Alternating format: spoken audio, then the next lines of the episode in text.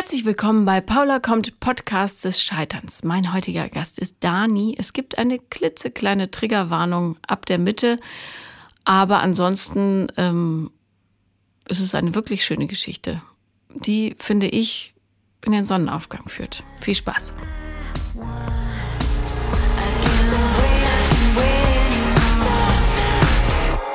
Herzlich willkommen, Dani oder Daniela? Ja, Dani. Dani, Dani mit sagen. langem A. Ja. Okay. Dani. Okay. Ähm, ich weiß nicht mehr ganz genau, aber ich erinnere mich, du kommst von weit her jetzt, oder? Ja, ich komme ursprünglich aus Bayern Mhm. und habe jetzt in München gewohnt und war jetzt aber eine Zeit lang auf Reisen, da ich ähm, eine Arbeitspause hatte quasi. Okay, gut. Und was hast du so erlebt auf den Reisen? Ähm, ja, interessante Sachen. Also ich war auf äh, Ibiza und ähm, habe mich da in ein Hostel eingemietet. Das war auch eine äh, Real-Life-Experience, die kann ich jedem nochmal äh, empfehlen. Ich habe mich gefühlt wie ein Student mit 20. Wie alt bist du denn? 28. Ach, so alt schon. Ja, Okay. so alt schon.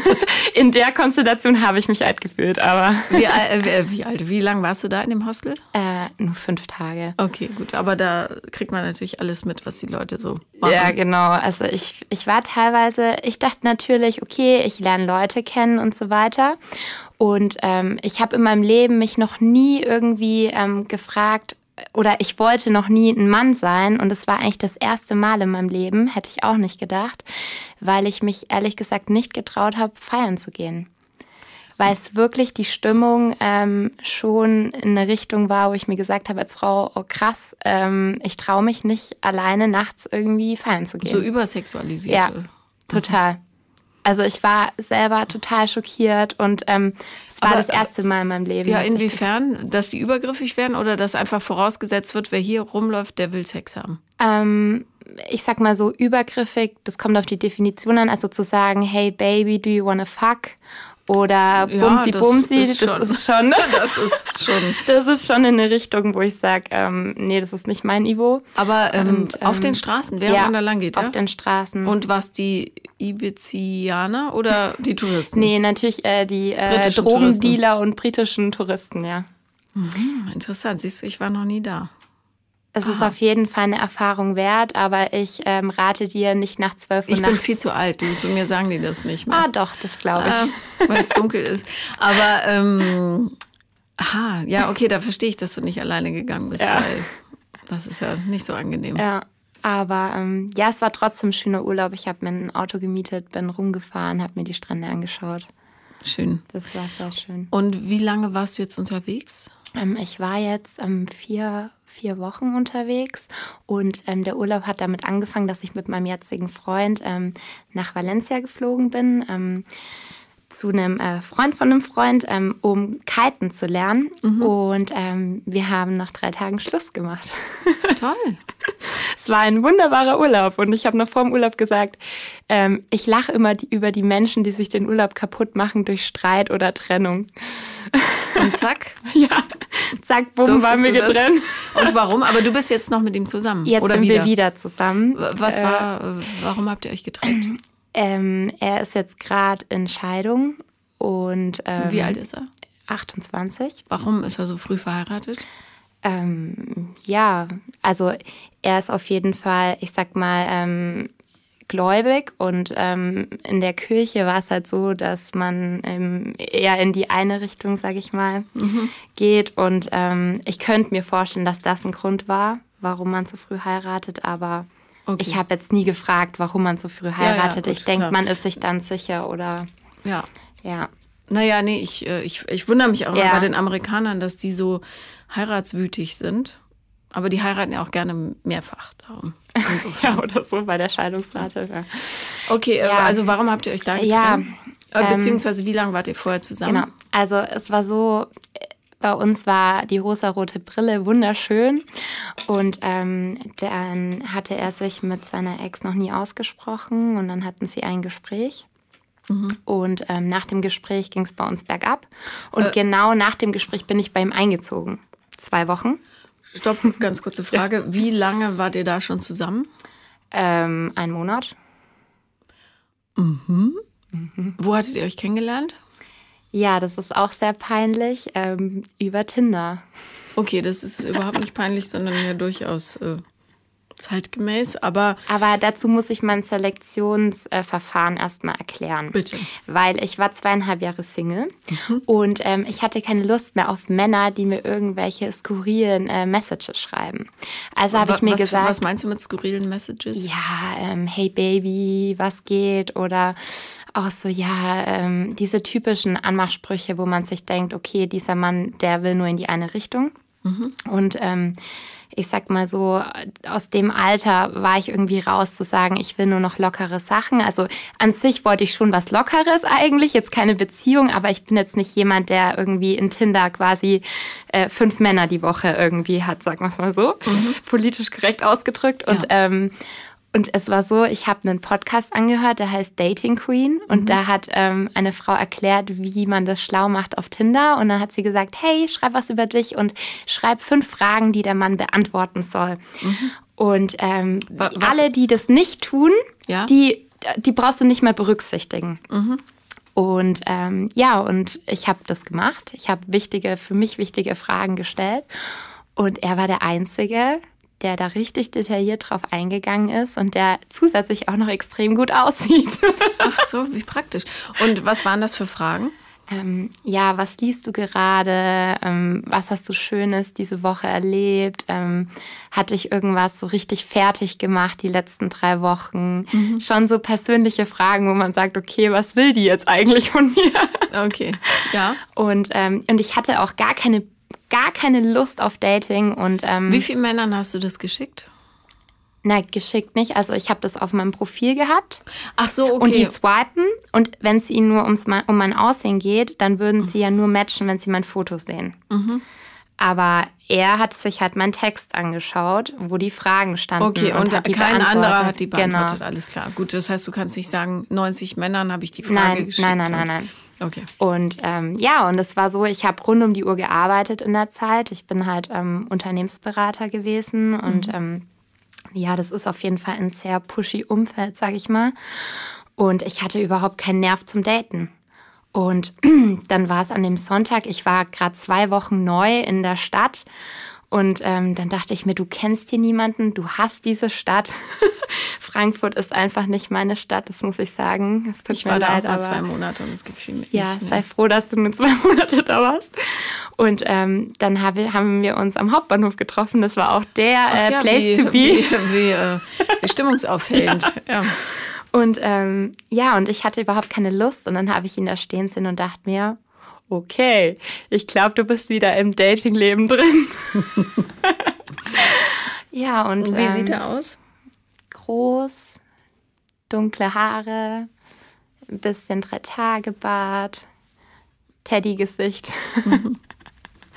also schon sehr gut. Und ähm, ja, wir mögen uns sonst wären wir nicht wieder zusammen. Ja, das ist ja die Voraussetzung. und wir haben halt gesagt, es ging für uns beide viel zu schnell. Ich habe mich auch erdrückt gefühlt und ähm, wir haben jetzt gesagt, also wir haben jetzt eigentlich jeden Tag geskypt, seitdem wir quasi getrennt waren. Mhm.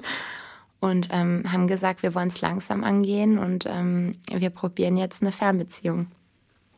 Weil ich eben beruflich in die Schweiz ziehe und er in Frankfurt wohnt. Mhm. Und Was ja der ideale Entschleuniger ist, seien wir ehrlich. Ja, genau. Und auch das Reisen, das war jetzt eigentlich perfekt. Ich konnte mich wieder mit mir befassen und das war auch der Grund, warum ich dir äh, eine Sprachnachricht auf Instagram geschickt habe, weil ich wusste, hey, das ist jetzt gerade meine Zeit für mich und ich will das tun. Bitte schickt keine Sprachnachrichten, das ist irre nervig, das alles abzuhören. Schreibt, ich sag's jetzt nur, falls sich jemand in Versuchung äh, geführt fühlt. Ja, deswegen dacht, das dachte ich mir schon. Deswegen habe ich nochmal drunter geschrieben. Danke. Und okay, ähm, das heißt, also ihr seid zusammen nach Valencia, habt euch getrennt und wie ging die Reise dann weiter für dich? Ähm, meine Cousine macht gerade, ähm, äh, reist gerade mit einem Van durch Spanien rum. Ich bin dann Gott sei Dank, als er noch quasi in Valencia war, bin ich nach Alicante zu meiner Cousine. Mhm. Und äh, meine Cousine macht gerade so eine äh, Glückscoach-Ausbildung und bei der war das, ich habe geweint und sie hat irgendwie 15 Minuten auf mich eingesprochen, äh, eingeredet und mir ging's gut. Und ich war wieder ich. und gut. dann habe ich wieder voll durchgestartet und ähm, ja. Und dann ähm, habe ich mich die ganze Zeit mit mir beschäftigt, Leute kennengelernt und ähm, habe jetzt auch noch mit zwei Jungs in Valencia ein Start-up, äh, mit denen ich das mache. Also irgendwie habe ich auf einmal so richtig äh, Feuer unterm Arsch bekommen. Was für ein Startup ist das? Ähm, das ist ein Startup, das nennt sich Beziehungszentrum. Also mhm. das ist jetzt erst im Aufbau. Und ähm, das hat sich aber auch erst ergeben, nachdem ich dir äh, geschrieben hatte. Ähm, da geht es um Online-Paarberatung, ähm, mhm. wo wir ähm, quasi Therapeuten anstellen, die ähm, über Videochat quasi Paartherapie Paartherapie anbieten. Ähm, aber da geht es nicht nur um Paartherapie, sondern auch um Einzeltherapie. Also wenn ich mich von einem Narzissten beispielsweise trennen will, ähm, wie kann ich mich verhalten mhm, und so weiter. Gut. Und ähm, ja, und ich freue mich darauf. Wir machen dann einen Blog und können Leute was nachlesen und ja, und das, das sind halt die Themen, die mich irgendwie so emotional triggern und die mir Spaß machen, weil ich halt einen, ich sag mal, relativ trockenen Finance-Beruf ähm, gemacht habe. Und ähm, bist ja. du da gut drin? Ja. ja. Sehr selbstüberzeugt. Das ist das Einzige, wo ich so richtig äh, Selbstbewusstsein habe. Aber Warum, das kann ich dir dann noch so erzählen. Ähm, ja, bei mir war es immer so, ich war in der Schule immer der Streber das lag daran, dass ich einfach, ähm, ja, ich wurde immer gemobbt für mein Aussehen. Äh, warum? Und ähm, ja, ich war meine ganze Kindheit sehr stark übergewichtig. Mhm. also du bist ja sehr, sehr schlank und blond und hübsch und siehst aus wie jemand, der durch die Straßen von Ibiza wandelt. also. Ähm, ja, aber es war nicht immer so. Und ähm, im Herzen bin ich halt immer noch das kleine, pummelige Mädchen, was sehr schlimm gemobbt wurde. Mhm. Und ähm, ja, und ich wurde von meiner Familie dafür kritisiert. Ich wurde von. Dass du gut in der Schule warst? Nein. Dass du pummelig dass warst? Dass ich pummelig war. Wie, wie pummelig warst du denn? Sehr pummelig. Also, also ich würde sagen. Ähm, Kelly Family pummelig? Mehr. Also ich war im Kindergarten schon. Also amerikanisch pummelig? Ja. ja. Mhm. Definitiv. Und die erste Klasse stand ich nur alleine in der Ecke. Schön. Das tut ja richtig was für einen. Hat richtig gut getan. Ja. Und, ähm, Aber hast du eine Idee, warum du so pummelig warst? Also ja, meistens ist mein Vater kam aus der Gastronomie. Hm. Und ähm, meine Mutter, ähm, ja, die findet es wahrscheinlich ganz süß, so ein pummeliges Mädchen. Ich meine, meine Mutter war früher Model und äh, die fand es anscheinend ganz süß, so ein pummeliges Kind zu haben. Aber irgendwie, wenn ich dann zu pummelig war, dann habe ich das halt gespürt bekommen. Und und, ähm, Was ja wirklich scheiße ist. Ja. Hast du sie mal darauf angesprochen? Geht nicht. Weil sie das alles abblockt? Ja. Mhm. Hast du Geschwister? Ja, ähm, eine Schwester. War die auch pummelig? Nein, die war das schlanke, wunderschöne Mädchen und mir wurde immer gesagt, du bist doch trotzdem hübsch. Also mhm. immer, ähm, es passiert mir auch heute noch, ähm, ja, die Dani, die ist ja schon hübsch. Also immer mit so einem, so einem abwertenden trotzdem. Mhm. Und ähm, das hat mich mein ganzes Leben begleitet. Ich kann kaum glauben, dass deine Schwester hübscher sein soll als du. Danke. Also, zeig mir nachher mal ein Foto. Nein, sie hat ja jetzt Kinder bekommen. Natürlich ist das heißt ja nichts. Nein, aber ähm, durch dieses, also man muss sich vorstellen, ich war klein, pummelig, sie, sie ist sieben Jahre älter. Sie war immer so der Star quasi mit bauchfreiem Oberteil und so. Und ähm, sie, ich weiß nicht, warum sich das entwickelt hat, aber unser Erwachsenenverhältnis ist ganz schwierig und ich habe das Gefühl, sie kann mich nicht lieben. Naja, ihr seid ja von euren Eltern in eine totale Konkurrenz gesetzt Total. Worden. Kein Wunder, dass Total. es nicht geht. Also sie kann mir nichts gönnen. Ja, gut, dann muss man das bei ihr lassen, weil das hat ja nichts mit dir zu tun. Nimm es ja. nicht persönlich, ja? ja. Das ist die Saat, die deine Mutter gesät hat. Ich weiß. Und vor allem ist es so, ich bin die Einzige, die studiert hat. Und jetzt mhm. kommt es, wie ich es geschafft habe zu studieren. Mhm. Weil meine Mutter war der Meinung, man muss eine Ausbildung machen. Das ist was Solides, weil man, in meiner Familie hat niemand studiert. Haben die denn einen gymnasialen Abschluss? Nein. Du warst die Einzige ich war, auf Nee, ich war auf der Mittelschule, also mhm. auf der Realschule und bin, wollte unbedingt halt mein Abitur nachholen. Mhm. Und ähm, meine Mutter ähm, hat damals gesagt, nein, du machst eine Ausbildung. Und ich war damals schon, irgendwie war ich schon immer ein sturres Kind. Also egal, ob ich gemobbt wurde, aber ich wollte immer irgendwie mein Ding durchziehen. Und ähm, ich hatte gute Noten auf der Realschule und habe in den Bewerbungsgesprächen oder In Bewerbungstest in Bayern, Was ja auch nochmal doppelt so schwer ist. Also, habe ich immer leer abgegeben. Also meine Tests. Immer wenn ich eingeladen wurde, ich habe die leer abgegeben, weil ich wollte keine Ausbildung machen. Und ähm, ich wollte ursprünglich Journalistin werden und ähm, ich war aber halt immer gut in Betriebswirtschaft. Und dann, ähm, ja, und dann habe ich mich dazu entschieden, okay, studierst du Betriebswirtschaft, weil ich wollte Wie bist du unabhängig denn dann zum sein Abi gekommen? ähm, über die Fachoberschule. Äh. Ah, okay. Ja. Mhm. Und ähm, ja, und ähm, das ist so witzig, weil ähm, am Ende wollte ich eigentlich Journalistin werden, aber konnte es nicht, weil ich mir dachte, ich muss irgendwie finanziell unabhängig sein. Und habe halt ähm, dadurch ähm, auch in Bewerbungsgesprächen, ich werde immer gefragt, boah, Ihr Lebenslauf, der ist so vollgepackt, Sie haben so viel gemacht, warum haben Sie denn, wie haben Sie das geschafft, dieser Antrieb? Und ich, ich sag dann immer so in den Gesprächen, ja, ähm, mir macht das total Spaß. Ganz ehrlich, die True Story ist einfach nur, ich habe Geld gebraucht, um unabhängig von meiner Familie zu sein. Aber sag es doch genauso. Das finde ich mega beeindruckend immer, wenn jemand so einen Drive aus der Not heraus entwickelt. Ich war ein fettes Kind und ich wollte einfach diese, diese Unterdrückung nicht mehr. wahrscheinlich, ja. Riesenportfolio. Und meine Eltern haben sich damals, als ich 16 war, scheiden lassen und ich schaue meinem Vater sehr ähnlich und meine Mutter hat mir das halt immer zu spüren gegeben und dachte immer, ich will ihr Geld, ja. Das war halt ihr, ihr, ihr, ihr Kummer, den sie da irgendwie rausgelassen hat an mir. Und ich habe immer quasi Geld war halt immer irgendwie präsent. So dieses, du brauchst jetzt Geld, um irgendwie da auszubrechen. Und ähm, ja, und jetzt stehe ich hier, ähm, habe ewig viel schon gemacht und gearbeitet und wollte immer noch besser sein. Und jetzt habe ich realisiert, ja, Mist, das, was du früher mit dem Aussehen dachtest, also du musst immer besser werden, immer besser aussehen, ähm, damit dich die Leute akzeptieren. In die Spirale bin ich jetzt reingeschlittert mit meiner Leistung. Weil ähm, im in meiner Kindheit war es halt so, okay, ich musste irgendwie abnehmen, dann habe ich Anerkennung bekommen, so wow, du hast schon wieder abgenommen, total toll. Wie, hast du das gemacht? Äh, ich musste schon in der zweiten Klasse irgendwelche Saftdiäten machen, irgendwelche Shake-Diäten, AOK, Abnehmprogramm. Ähm, ich musste einfach alle Diäten dieser Welt machen.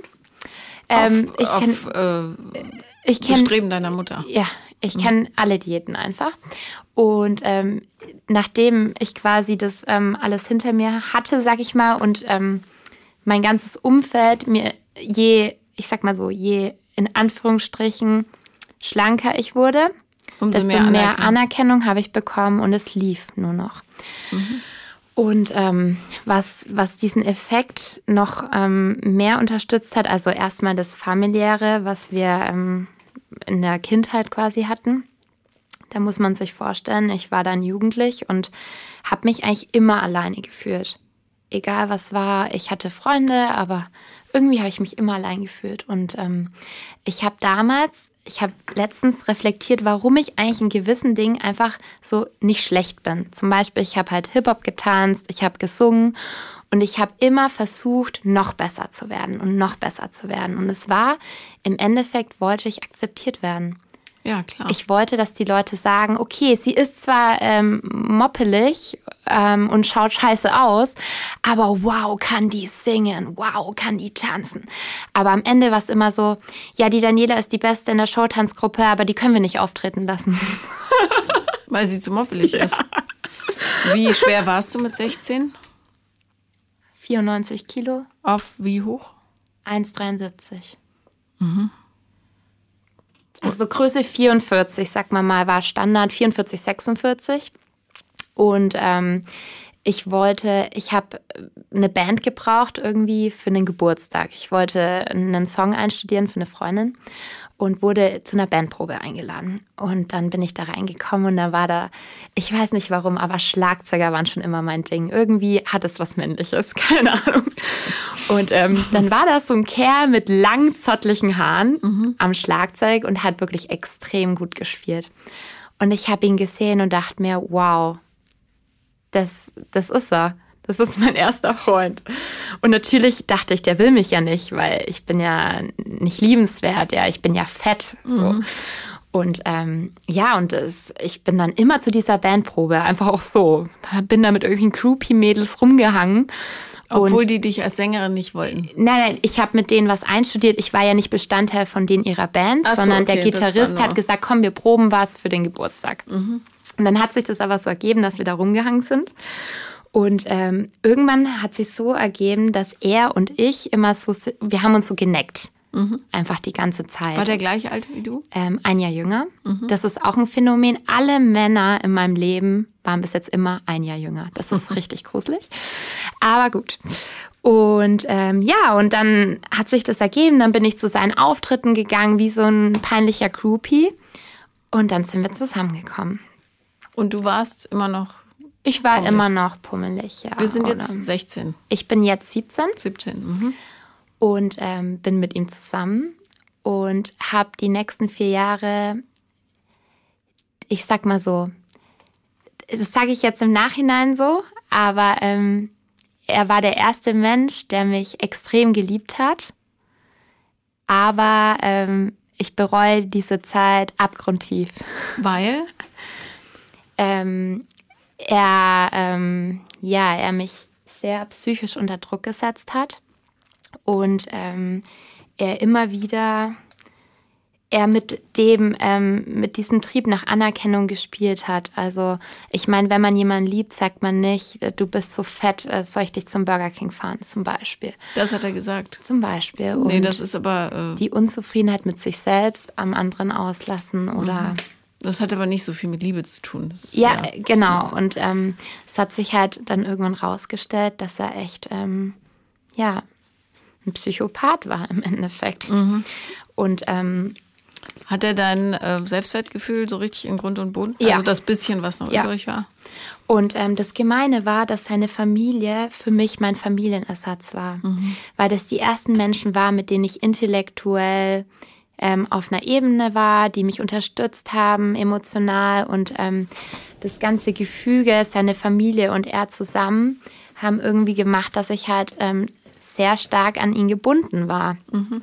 Und ähm, jetzt, jetzt kommt ja das Skurrile, ähm, nachdem wir zusammen waren ähm, oder während wir zusammen waren, habe ich mir irgendwann gesagt, okay, ich nehme jetzt ab.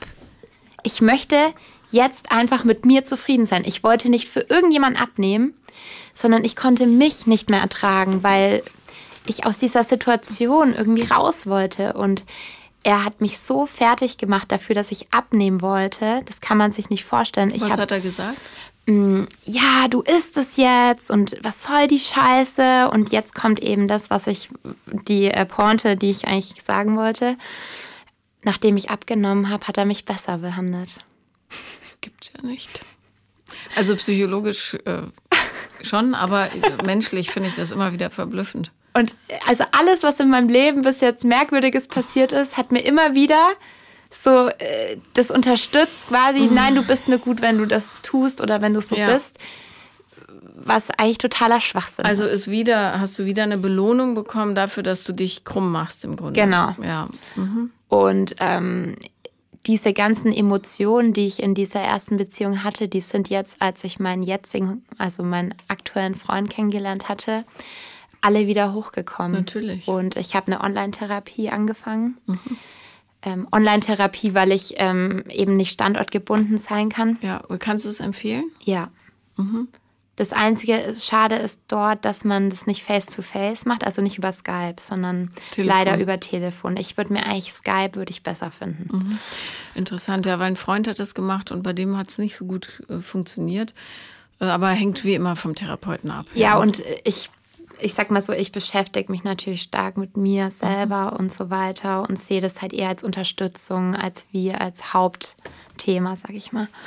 Nur damit die Leute sich dich vorstellen können, was trägst du jetzt? So eine 38 oder so? 38, 40, ja. Mhm. Ähm, wieso oder also wieso, wann ist diese Beziehung dann zu Ende gegangen oder wodurch? Ähm, mit 20 ähm, habe ich Schluss gemacht. Mhm.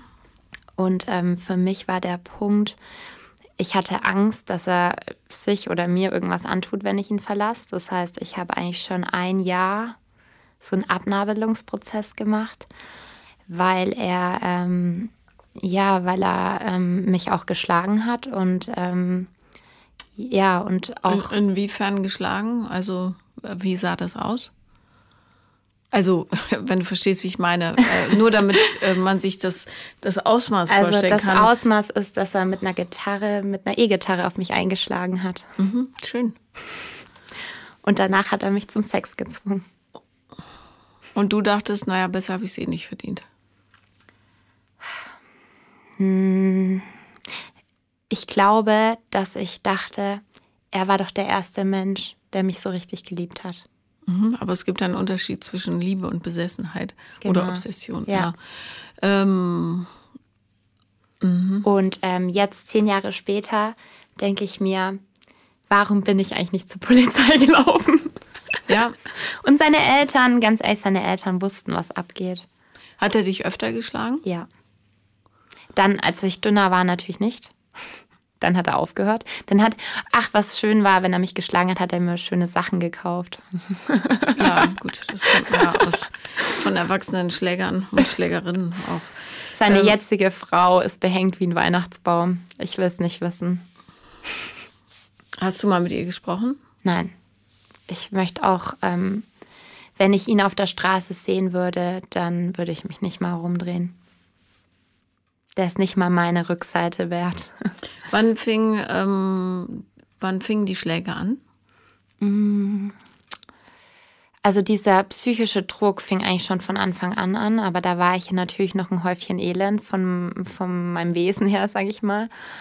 Ähm, und die Schläger, die waren eigentlich ja immer präsent. Von Anfang an? Also was war das? Wann war der erste Übergriff? Ich kann mich nicht erinnern. Mhm ich habe es so verdrängt, ich habe es so in der Schublade eingesperrt, dass ich mich nur noch an ganz wenige Situationen erinnern kann, dass er mich angespuckt hat oder das mit der Gitarre. Und ich glaube, dass ich auch ähm, Geschichten zu einer Geschichte verbunden habe. Also wenn ich jetzt was erzählen würde, dann würde ich das so erzählen, als wäre das ein ganzer Tag gewesen. Ja, Aber gut, dabei ist es. Ähm, sich so. Aber ja. ähm, was äh, ist dir durch den Kopf gegangen, wenn er dich geschlagen hat? Es hat so wehgetan, dass mir gar nichts durch den Kopf ging. Hast du im Nachhinein, also wie hast du das für dich verargumentiert, dass du trotzdem mit ihm zusammenbleibst? Ich glaube, dass genau das ähm, dazu geführt hat, dass ich abgenommen habe.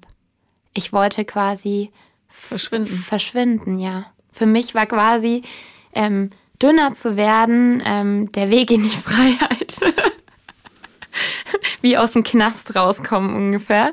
Um ähm, durch die Gitterstäbe zu passen. Ja. ja, genau. Haben deine Eltern das nicht mitgekriegt? Nein. Hattest du keine blauen Flecken?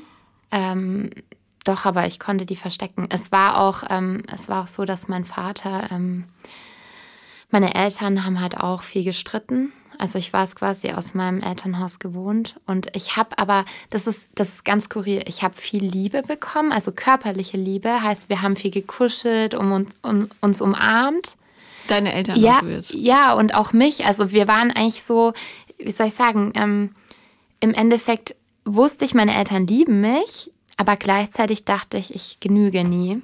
Naja gut, und wenn jemand jemand anderen ablehnt, lehnt er ja im Grunde sich selber ab. Also ja. Darum ist es bei Familiensystemen immer so wichtig, alles genau en Detail zu wissen und ja. auch anzugucken. Also wäre natürlich interessant äh, zu schauen, was deine Mutter so. Ja, sie hatte halt auch eine ganz schlimme Kindheit, wurde, Schlag, äh, wurde geschlagen von ihrer Mutter und so weiter. Also das mhm. sind halt auch Themen, die dann natürlich ähm, sich auf deine Kindheit wahrscheinlich auch projizieren. Ja, und ähm, mein Vater ähm, war Alkoholiker, nachdem sein Vater und sein Bruder an Weihnachten gestorben sind, als er 24 war. Und Durch einen Autounfall oder? Nein, einfach Herzinfarkt. Beide gleichzeitig? Ja, zwei Tage Unterschied oder so. Das ist aber merkwürdig. Ja. Die waren halt beide sehr übergewichtig mhm. und sind hintereinander gestorben, ein paar Tage Unterschied nur. Und ähm, er war Alkoholiker und ähm, ja, ist, du kann, sagst, war, ist er tot oder tot? Nein, er ist immer noch. Ich rede immer von ihm, als wäre er nicht mehr da. Das ist ganz komisch. Also ich, das Witzige ist, ich liebe meinen Vater. Das mhm. ist nicht witzig eigentlich. Nee. Ist, äh, also. ähm, aber ich, ähm, es tut immer weh, was mit ihm zu machen. Er ist halt auch sehr alt und ähm, dadurch, dass er Alkoholiker ist, ähm, sieht er halt auch dementsprechend für sein Alter aus. Also mhm. ich glaube, lang wird es nicht mehr gut gehen. Ähm, ja, aber im Endeffekt dieser ähm, Alkoholismus, den er hatte, der hat sich halt auf mich projiziert. Er kam halt betrunken nach Hause, hat mich beleidigt, wie fett ich bin.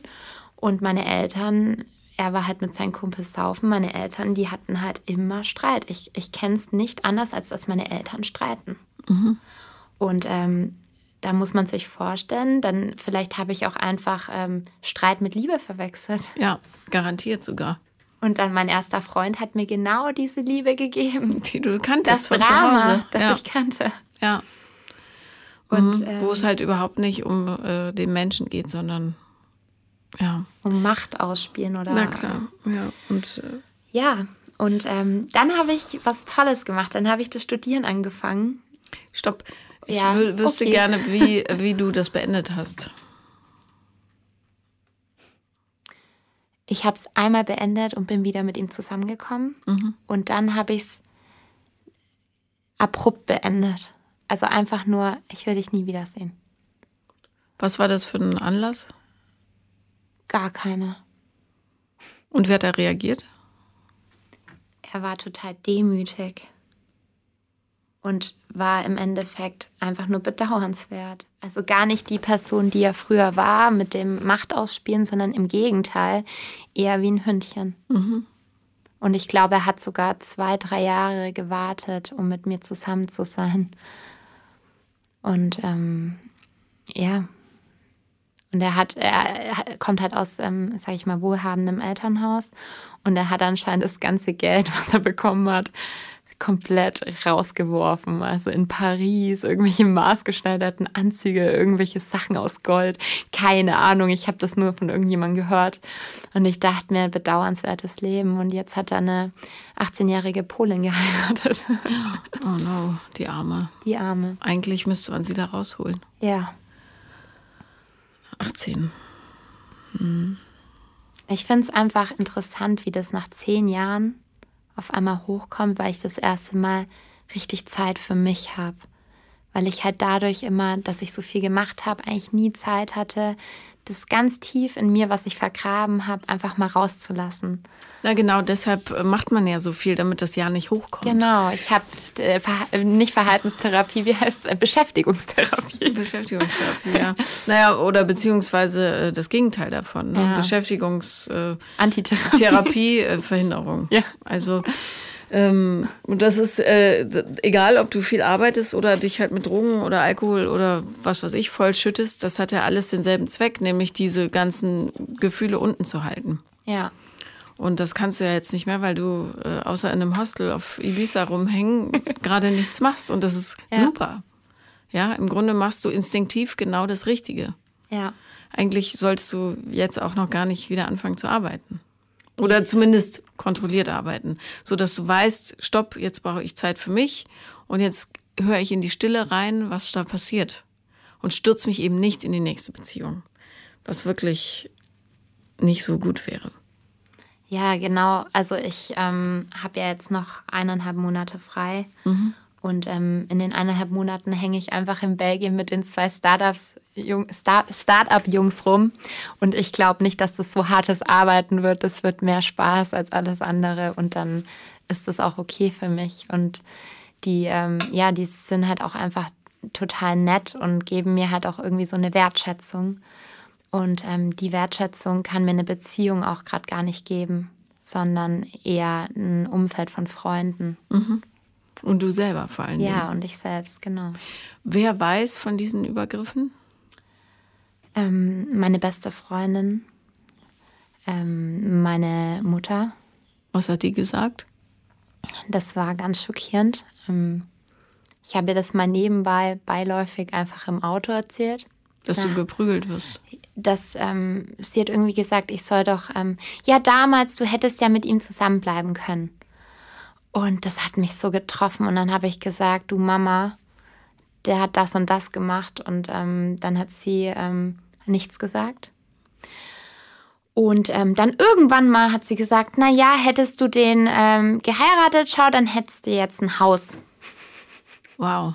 Mhm. und dann Dann war ich so schockiert und das werde ich ihr nie verzeihen können. Ja, naja, gut, ähm, äh, verstehe ich, aber du darfst nicht vergessen, dass sie ja wahrscheinlich selber ein völlig unaufgearbeitetes ja. Trauma hat. Die ist ja auch verprügelt worden. Hat und wer sie. weiß, ob äh, dein Vater und sie sich nicht auch geprügelt haben. Also. Ja, haben sie. Ja, na dann. Ist das für sie also ja einmal habe ich es zumindest mitbekommen. Ja, das war garantiert nicht nur einmal. Und das ist für sie dann natürlich, äh, wenn es dir auch so geht, dann ist ihr es nicht so schlimm, weißt du? Weil es ja normal ist. Passiert öfter. Ja. Das ist so die Psychologie dahinter. Ähm, aber genau, und darum, ähm, wenn Menschen sich weigern, daran zu arbeiten, musst du da auch nicht so viel Energie reingeben. Ja. ja? Du kannst sie besuchen, Weihnachten und so weiter. Genau, aber ich gehe jetzt auch nicht mehr so genau. oft zu meiner Familie. Und da muss man dann auch nicht sein Herz ausschütten, ja. weil wofür? Ja, so ist es auch jetzt. Ja. Und ähm, was kam nach diesem Typen? Ja, dann ähm, habe ich studiert und hatte mhm. ein Semester äh, Freiheit. Mhm. Bin auch alleine feiern gegangen, das war auch interessant. Ich habe ich hab alles durchgemacht und ähm, dann habe ich meinen armen Lückenbüßer kennengelernt, der mir wirklich, also mir tut es im Nachhinein so leid, weil ich habe diesen ganzen Hass, den mein erster Freund an mir abgeladen hat, habe ich an ihm ausgelassen. Mhm. Und mir tut es so leid und ich glaube, ich habe ihn einfach nur gebrochen. Also, ähm, weil ich habe einen Freund, der den Freundeskreis von ihm kennt und ähm, er meinte, dass der anscheinend immer noch von mir spricht, dass er nicht gut genug wäre und ähm, obwohl er schon seit mir, also nach mir gleich eine Freundin hatte, mit der er immer noch zusammen ist. Und ähm, mir tut es so leid. Und ähm, jetzt kommt nämlich die Geschichte. Ich war mit ihm zusammen und ähm, war in der Vorlesung und dann sagt der Professor, wir sollen Gruppen bilden. Und ähm, der Lückenbüßer, der war mit für mich einfach auch intellektuell nicht auf meiner Ebene und der hat auch äh, Satire nicht verstanden. Das war einfach, es hat irgendwie nicht gepasst, sage ich mhm, mal. Mhm. Und ähm, in, dem, in der Vorlesung habe ich mich umgedreht und dann stand er da. Und ähm, ja, und das war das war die größte Liebe meines Lebens, die ich in der Vorlesung kennengelernt habe. Und er war in meiner Referatsgruppe. Warte mal, der Lückenbüßer war Nein, das? Nein, ich war mit dem Lückenbüßer zusammen. Ach so, und hast dann alles klar. Und habe, okay. ich darf seinen Namen sagen, Lukas kennengelernt. Mhm. Und ähm, ich habe Lukas gesehen und wusste, oh mein Gott, ja. ja. das ist er. Und dachte Lukas idealerweise auch das Gleiche? Er dachte sich, er hat immer erzählt, er hatte die Auswahl zwischen der linken Gruppe mit der Asiatin oder die rechte Gruppe mit der Blondine. Da war für ihn die Wahl klar, hat er immer gesagt. Mhm, okay. Und ähm, während des Referats haben dann schon die Leute in unserer Gruppe mal so gesagt, ey, nehmt euch einfach ein Zimmer. Was mhm. soll denn das hier? Und es war halt, wir haben nur Scherze gemacht und wir haben so viel zusammen einfach rumgehangen. Und ich war einfach so verliebt in ihn. Ich kann, dies, ich kann dieses Verknalltsein gar nicht beschreiben. Und ähm, es war ein Hin und Her, ein Hin und Her. Und dann waren wir zusammen. Und ähm, ja, wir waren fünf Jahre zusammen. Mhm.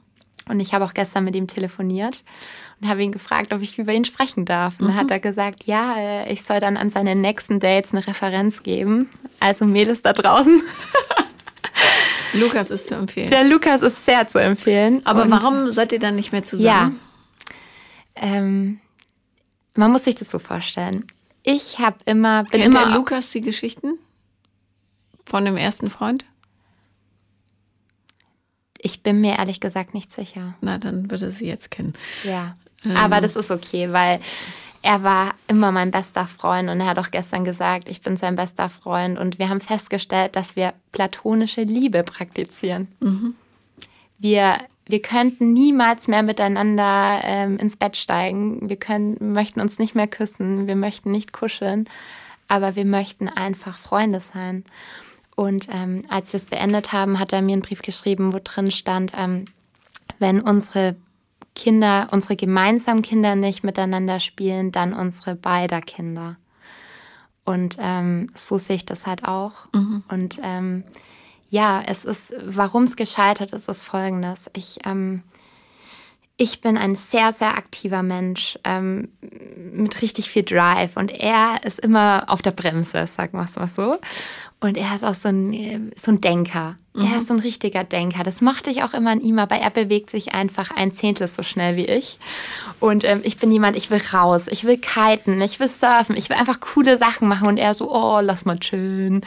Und, ähm, und wir hatten damals eine schwere Phase, weil ich hatte... Ähm, ich war bei einem Arbeitgeber, wo ich dann leider auch wieder, das, ich glaube, ich gerate an solche Menschen auch aufgrund irgendwie diesen, ich denke immer, ich genüge nicht. Mhm. Ähm, Na, ich du hatte, musst es aufarbeiten und dann passiert es nicht mehr. Ja. Also das ist ganz ja, so einfach. geht's mir jetzt. Jetzt Ja. geht's mir so, dass ich sage, egal was kommt, mir geht's gut, aber Mhm. da war es noch nicht so. Und ähm, der Chef, das war auch ein totaler Psychopath. Und ich hatte da eine depressive Episode. Also ich konnte auch nicht mehr in die Arbeit, wenn ich in die Arbeit bin. Ich musste mich übergeben. Ich hatte nur Bauchweh, Migräne, alles. Und ähm, ich habe jeden Tag zu Hause geweint, wenn ich von der Arbeit kam und richtig Zusammenbrüche gehabt. Und der Lukas, das ist so ein sehr introvertierter, in sich gekehrter, der sagt es nicht laut nach außen raus. Und ähm, das färbt natürlich ab. Also wenn man sich sehr liebt, dann, dann färbt das einfach ab. Und er konnte es nicht sagen. Und äh, er hat sich zurückgezogen. Und ähm, bei uns war Sex noch nie ein Problem. Wir hatten immer den besten Sex aller Zeiten. Und auf einmal lief nichts mehr. Und das war auch nicht normal. Und dann wusste ich nicht, was los ist. Und er war immer zurückgezogener. Und ähm, dann irgendwann habe ich geweint und habe ihm irgendwie Vorwürfe gemacht. Und dann war er weg. Einfach im Badezimmer. Aber einfach ewig im Badezimmer. Und ich dachte mir, hä, das stimmt irgendwas nicht. Und dann bin ich zum Badezimmer und sag so, mach mal die Tür auf. Und dann geht die Tür nicht auf. Und dann, dann klopfe ich wieder, mach mal die Tür auf. Und dann geht die Tür nicht auf. Da habe ich so rumgeschrien und dann ähm, hat er die, habe ich ähm, mit einer Münze die Tür aufgemacht. Das war so eine, die man öffnen kann. Und dann stand er mit einem Messer da ähm, an, seinen, an seinen Pulsschlagadern. Ähm, dann habe ich ihn sofort eingepackt, bin mit ihm ins Krankenhaus gefahren. Äh, wa- Was war los bei ihm? Ja, er war schwer depressiv. Auch, so wie du. Auch. Ja, aber ich, ich war nicht so depressiv, dass ich mich töten wollte oder Antidepressiva nehmen musste. Aber oder hast du das nicht ähm, mitgekriegt, dass er depressiv war? Nein, weil ich so sehr mit mir beschäftigt war, dass ich einfach so ignorant war, dass ich es nicht gesehen habe. Und ähm, seine Mutter hat indirekt auch Vorwürfe gemacht, das kann ja nur in der Beziehung liegen und bla. Und das hat einfach nicht gestimmt. Ich weiß das und er hat es mir auch immer gesagt. Und ähm, ja, und dann ging es nur noch um ihn. Er war, er war im Krankenhaus. Er, ich konnte für mich nichts tun. Egal was war, es ging nur um ihn. Und, ähm, und das war dann im Sommer 2016. Und ich hatte einen neuen Job im November 2016 in München. Und äh, ga- ganz kurz Ja. Zwischenfrage, diese, dieser Zusammenbruch, hat der nicht bei dir dazu geführt, dass du dachtest, okay, ich muss jetzt auch mal loslassen?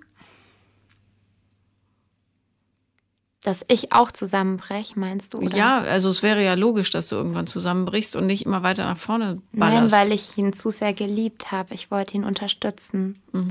Ich Aber- bin so ein Aufopferungsmensch. Ich ähm, sag immer, ich helfe dir, ich helfe dir, ich helfe dir hier, da und da. ja gut, das ist ja auch äh, einfach ein Verdrängungsmodell. Wahrscheinlich. Okay, Ja. aber du hast weiter gepowert und Ja, Lukas unterstützt. und wir haben gesagt, wir kriegen das hin und ich wäre nach München zu meinem Job gependelt. Mhm. Danke, Lukas, übrigens an dieser Stelle, dass wir darüber sprechen dürfen. Ja, danke, Lukas. Und ähm, ja, und am Ende habe hab ich ihn verlassen, aber ich wusste, er will es auch. Und das haben sagen wir heute noch. Er, er wäre sein Leben lang mit mir zusammengeblieben, weil er so ein Mensch ist. Aber wir beide wussten, wir müssen für uns einfach Zeit finden und mit uns einfach im Reinen sein, im Einzelnen. Und ähm, ja, und dann lief eigentlich noch relativ lang immer wieder was, aber wir wussten, wir können nicht mehr zusammen sein. Und ähm, jetzt sind wir seit einiger Zeit, ich sag mal so seit einem Dreivierteljahr, lief dann gar nichts mehr auch und wir sind einfach befreundet. Also es war eine relativ schmerzlose Trennung. Es war total schmer eine schmerzhafte Trennung. Also ich, ich habe danach so viel Liebe gesucht da draußen. Weil, ähm, also deshalb schmerzhaft, weil du einen anderen Lebensplan hast. Also ich habe Trennung oder, oder weil ihr so verstrickt wart. Also weil ich habe Trennung, die, äh, wo ich wusste, es war richtig. Obwohl, nee, das stimmt nicht. Entschuldige, ich muss mich korrigieren. Ich kann dir das Gefühl erklären, wie ja. ich, als ich gefahren bin. Mhm. Also ich habe mein Auto mit meinen Sachen vollgepackt und ich bin losgefahren und es hat sich angefühlt, als würde ich drei riesige Backsteine von meinen Schultern packen. Mhm. Und ich habe nur gelächelt. Mhm. So war das erste Gefühl, als ich gefahren bin. Und dann kam der Hammer. Und dann kam wirklich die Traurigkeit schlechthin. Mhm. Aber der erste Moment war ein so schönes Gefühl, dass ich es gar nicht beschreiben kann. Wie lange habt ihr gebraucht, um euch dann so richtig voneinander zu lösen? Ja, ähm, eineinhalb Jahre. Mhm. Ja, das ja relativ zügig sogar für so lange Zeit. Ja, und ja, und wir sind beide wirklich, also wie gesagt, es ist platonische Liebe. Also wir mhm. können normal wie Freunde sprechen. Ich hätte das nie gedacht, wenn mir jemand erzählt hätte, ich bin mit meinem Ex-Freund befreundet, dann hätte ich einen Vogel gezeigt.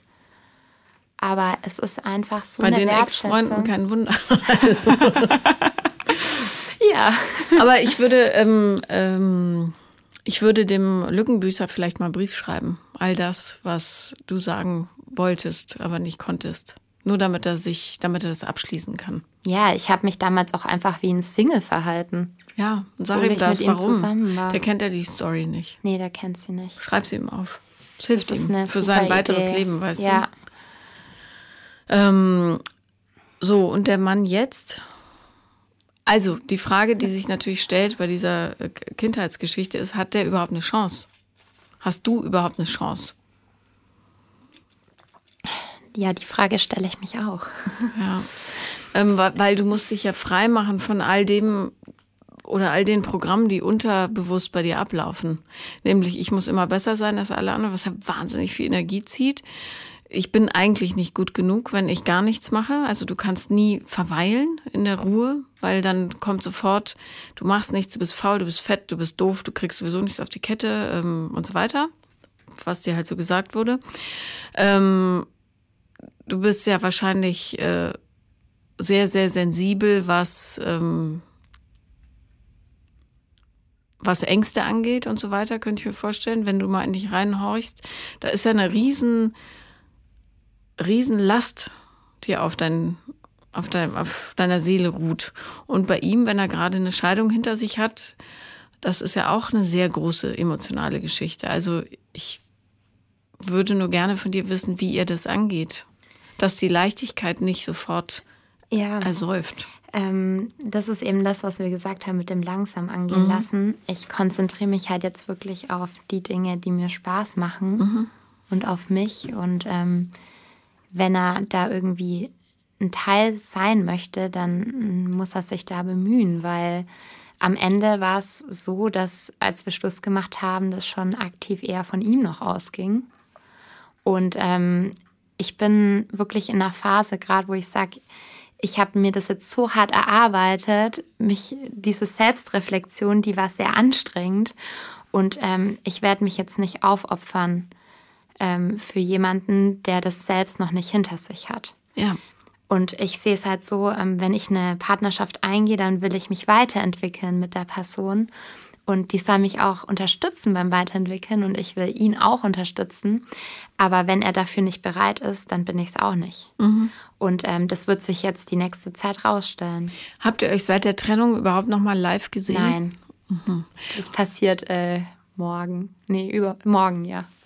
Und ähm, wieso bist du überzeugt, dass das funktioniert? Überzeugt bin ich nicht. Oder, oder dass, dass es eine gute Idee ist, ihn jetzt zu sehen? Ähm, ich übernachte bei einer Freundin, mhm.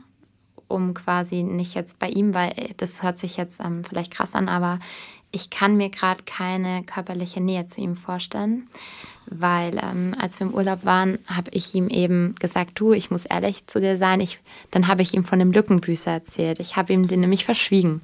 Mhm. Da habe ich gesagt, ich muss dir was erzählen. Ich mag Lügen nicht. Ich bin eine ehrliche Haut und ähm, das und das war Sache. Und dann meinte er so, ja, ich habe in der Kennenlernphase mit jemandem geschlafen. Mhm.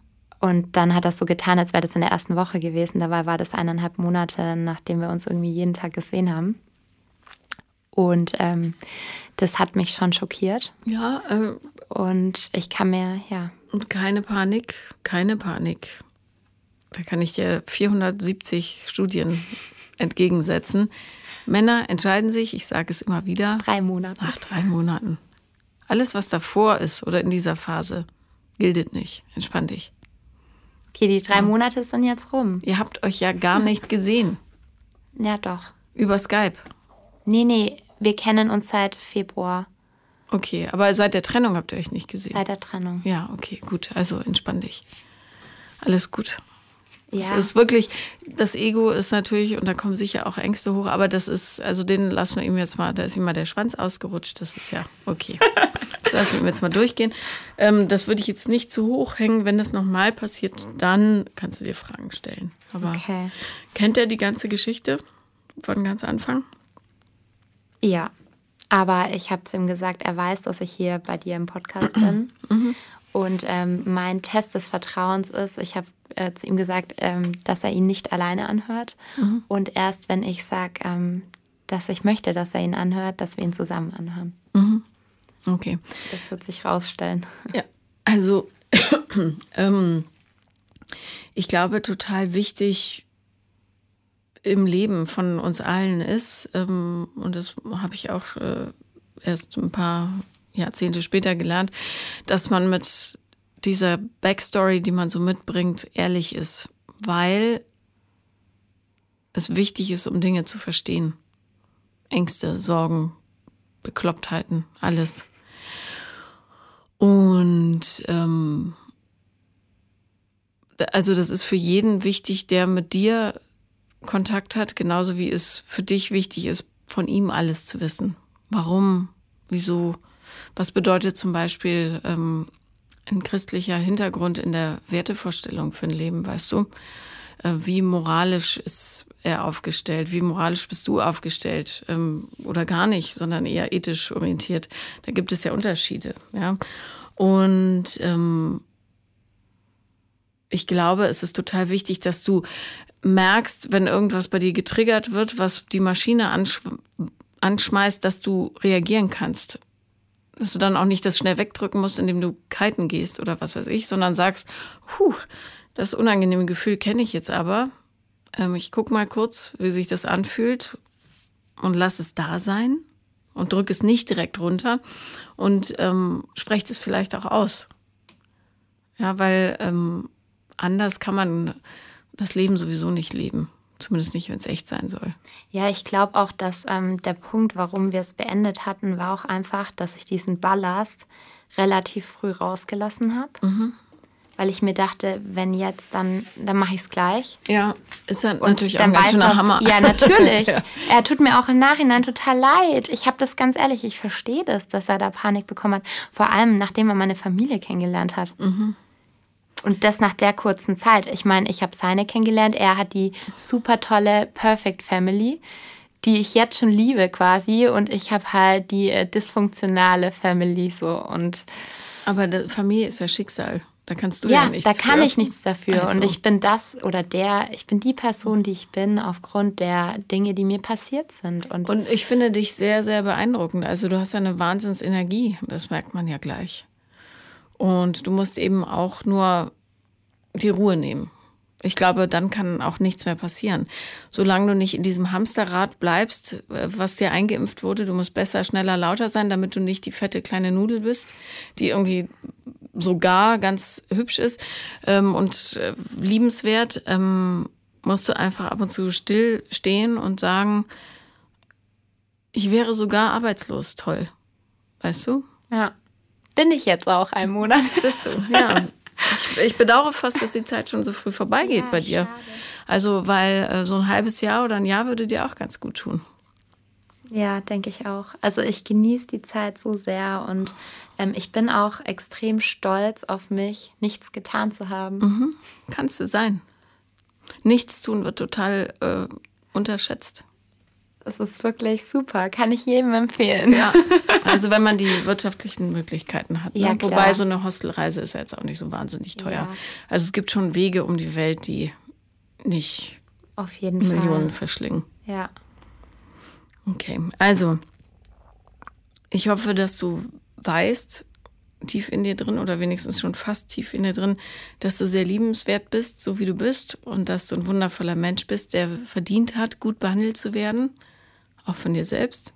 Ja. Und ähm, dass du dich fortan nur noch mit Menschen umgibst, die dir das auch spiegeln. Und wenn sie das nicht tun, dass du die Kraft findest, die möglichst schnell rauszukicken. Das habe ich auch schon getan. Gut. Also. Das und das kann Familie sein, alte Freunde. Das darf man als Erwachsener. Ja, für mich ist die letzte Entrümpelungskammer quasi meine Familie. Mhm. Viel Spaß, da wird es ordentlich stinken. ja. ja. Das glaube ich. Aber und vielleicht so eine Familienaufstellung für dich auch mal ganz schön. Sicher interessant. Ja. Kann ich dir nachher einen Namen nennen, wo du hingehen kannst. In Süddeutschland. Okay. Dann danke ich dir sehr, sehr, dass du da warst. Ja, danke, dass du mich eingeladen hast. Sehr gerne. Ich habe keine Sekunde bereut. Sehr gut. Alles Gute für dich. Danke. Das war Paula kommt, Podcast des Scheiterns. Und wenn ihr auch mal mitmachen wollt, dann schreibt mir doch am besten auf Instagram The Real Paula Lambert. Bis bald.